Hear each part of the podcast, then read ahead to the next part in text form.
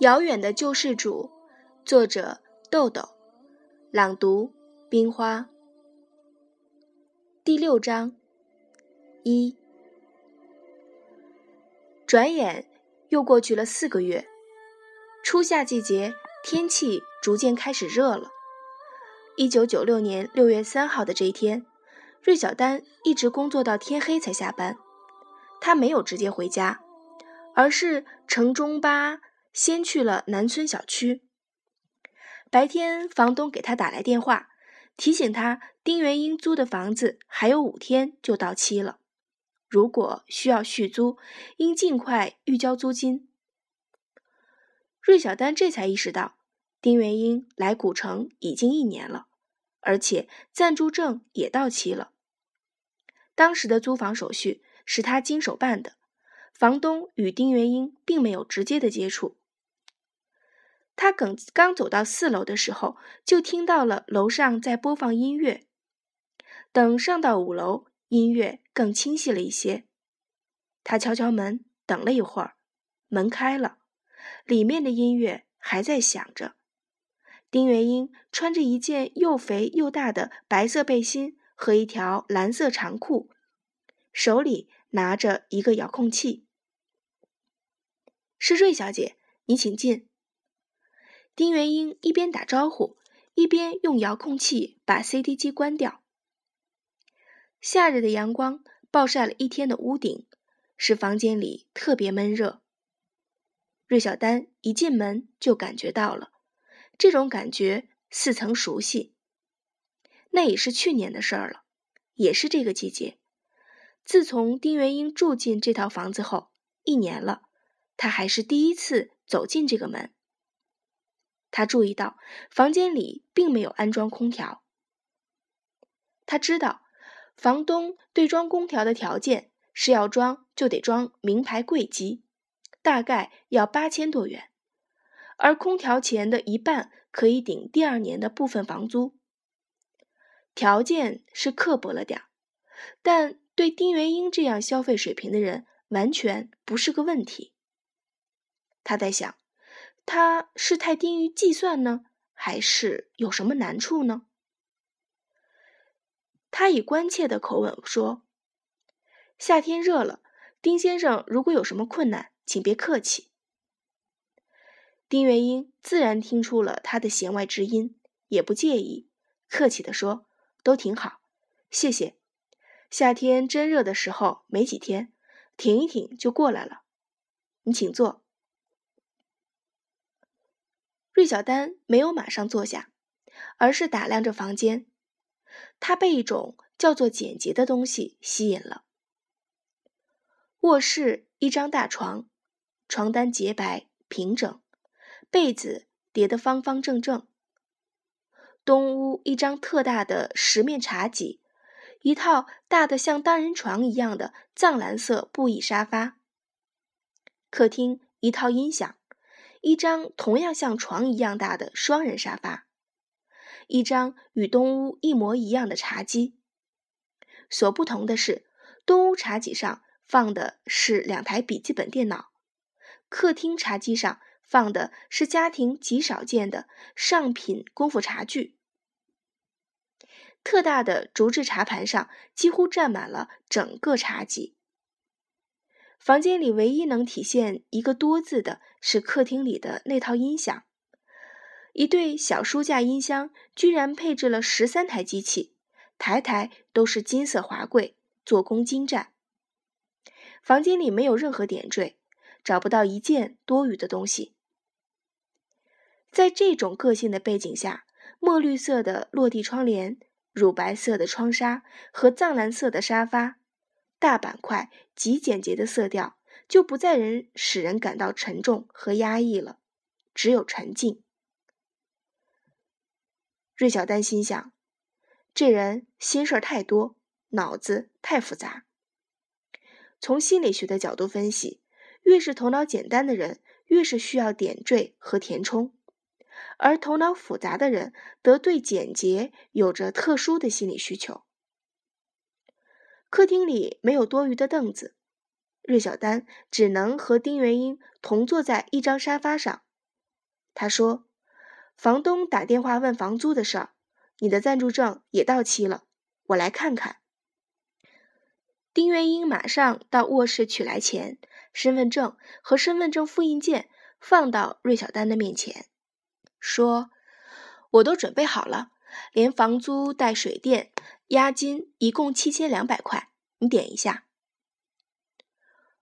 芮小丹没有点验，而是直接将钱和证件放进包里，说：“我看这样，房租我先给你交一个月的，我再看看同样的房租有没有更合适的房子，有了就搬走，没有也不妨碍什么，毕竟你现在是有地方住着。”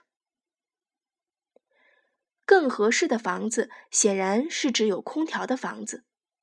丁元英说：“不用，太麻烦你了。”芮小丹说：“谈不上麻烦，你搬家也不是多复杂的事儿，这事儿我斟酌着办就是了。只是万一没办成，你也别介意。”丁元英说：“哪里哪里，谢谢你。”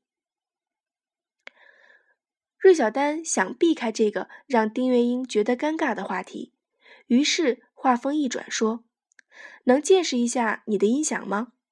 刚才在门口就听见了。”丁元英说：“不知道你喜欢听什么。”芮小丹说：“抒情的吧，你给推荐一首。”丁元英想了想，到卧室拿了一张精装版试音碟。装进 CD 机。芮小丹问：“可以抽烟吗？”丁元英一怔，回过头说：“对不起，我不知道你会抽烟。桌上有，你请。”芮小丹从包里拿出自己的烟，点上一支，说：“你刚才惊讶了一下。”丁元英说：“是，还没习惯。”芮小丹笑笑说：“不是看不惯，你的眼神儿比你诚实。”丁元英用遥控器选好指定的曲子，开始播放。一个纯净到一尘不染的女声，仿佛从天国里倾泻而下，仿佛是一双上帝的眼睛，怜悯地注视着人类。一声，只一声，芮小丹。骤然有一种灵魂之门被撞开的战阻，又感觉自己像一个失重的物体，被一种神秘的吸引力带到了没有现在、没有未来的时空。这是一种什么声音啊？时而像露珠的呢喃，时而像岩浆的涌动，时而让人幻入远古的星空。倾听天女的咒语，时而让人在潮水般恢宏的气势里感受生命的悲壮和雄性的本色，向往豪迈人生。芮小丹被震撼了，心里在惊叹：“天哪，太美了，太让人陶醉了！人原来还可以这样活，灵魂原来还可以。”这样滋润。一曲过后，丁元英关小了音量。芮小丹意犹未尽地说：“太好了，这是什么曲子？我可以借走听听吗？”丁元英答道：“可以，这是《天国的女儿》。”芮小丹仔细看了一会儿音响器材，问：“你这套音响很贵吧？”丁元英取出唱片，装好，放到他面前，说：“还可以。”芮小丹又问：“还可以是什么概念？”丁元英说：“得几万吧。”芮小丹把烟熄灭，将唱片放进包里，站起来说：“没别的事儿，我就回去了。房租和暂住证办好以后，我会给你送来。丁元英将他送到门口，客客气气道别了。芮小丹走出南村小区，乘出租车回家。二，芮小丹住在玫瑰园小区的 A 区十二号别墅，这是他母亲的房子，购于一九八七年，是城区改造的有偿迁移户。母亲在拆迁补偿费的基础上，又添了五十一万，买了这栋别墅，以备老有所归。房子是独立式两层建筑，面积两百六十六平方米，楼顶是四周护栏的阳台，门前是独立车库和一块二十多平方米的小院子。小区的所有建筑都以乳白色为基调，造型设计。完全采用欧式风格，每栋楼的四周都留有宽敞的空地，花草丛中一条条用石子铺成的小路四处相连，特别具有现代感，是中产阶级的生活写照。房子的装修很漂亮，但家具很少。客厅里摆了一套组合布艺沙发，四方形大茶几和一台电视机。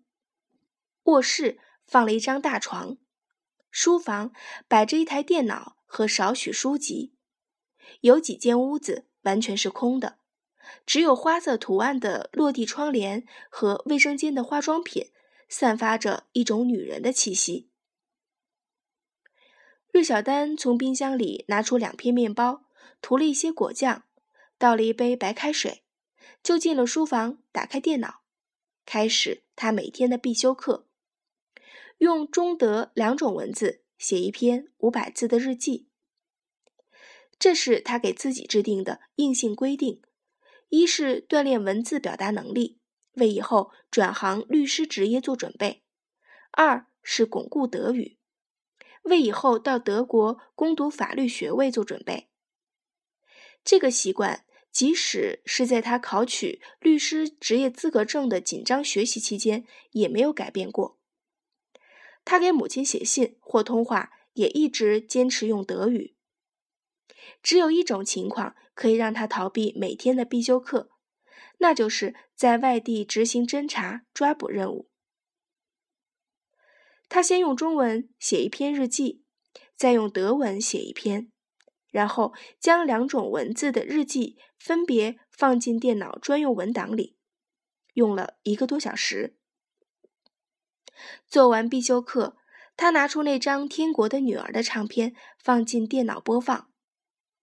但是，电脑喇叭传出的声音与丁元英的音响传出的声音已经是天壤之别了，甚至可以说是一种难以忍受的声音。天国已不再是那个天国，天国的女儿也不再是那个天国的女儿。他关掉电脑。来到客厅的沙发上坐下。因为房子是独立式建筑，没有来自上下左右的噪音干扰，屋里显得格外寂静。他点上一支烟，静静地抽着，望着正前方电视的位置凝神。恍惚之中，耳边又响起了那个至尊、至沉、令人沉醉的声音。他在脑子里设想：静静的夜里，一个人独自坐在沙发上，屋里一片漆黑，什么都没有，什么都看不见，只有音响那美丽的小灯在亮，像茫茫夜海中的一点萤火，给人心动的希望和无际的遐想。而音乐从天上流淌下来，美妙虚幻。纯净，像传说中遥远的天国。他心里再一次感叹：人原来还可以这样活。他忽然萌生了买一套音响的念头，但是这个念头刚一闪现，就被另一种想法动摇了。他知道，当一个人决定购买一套音响的时候，从某种意义上讲，这就是一种标志了。首先，标志着生存能力；其次，标志着生活品味。毕竟，这是文化消费，而不是生存的必须。他问自己：“我适合这种消费吗？”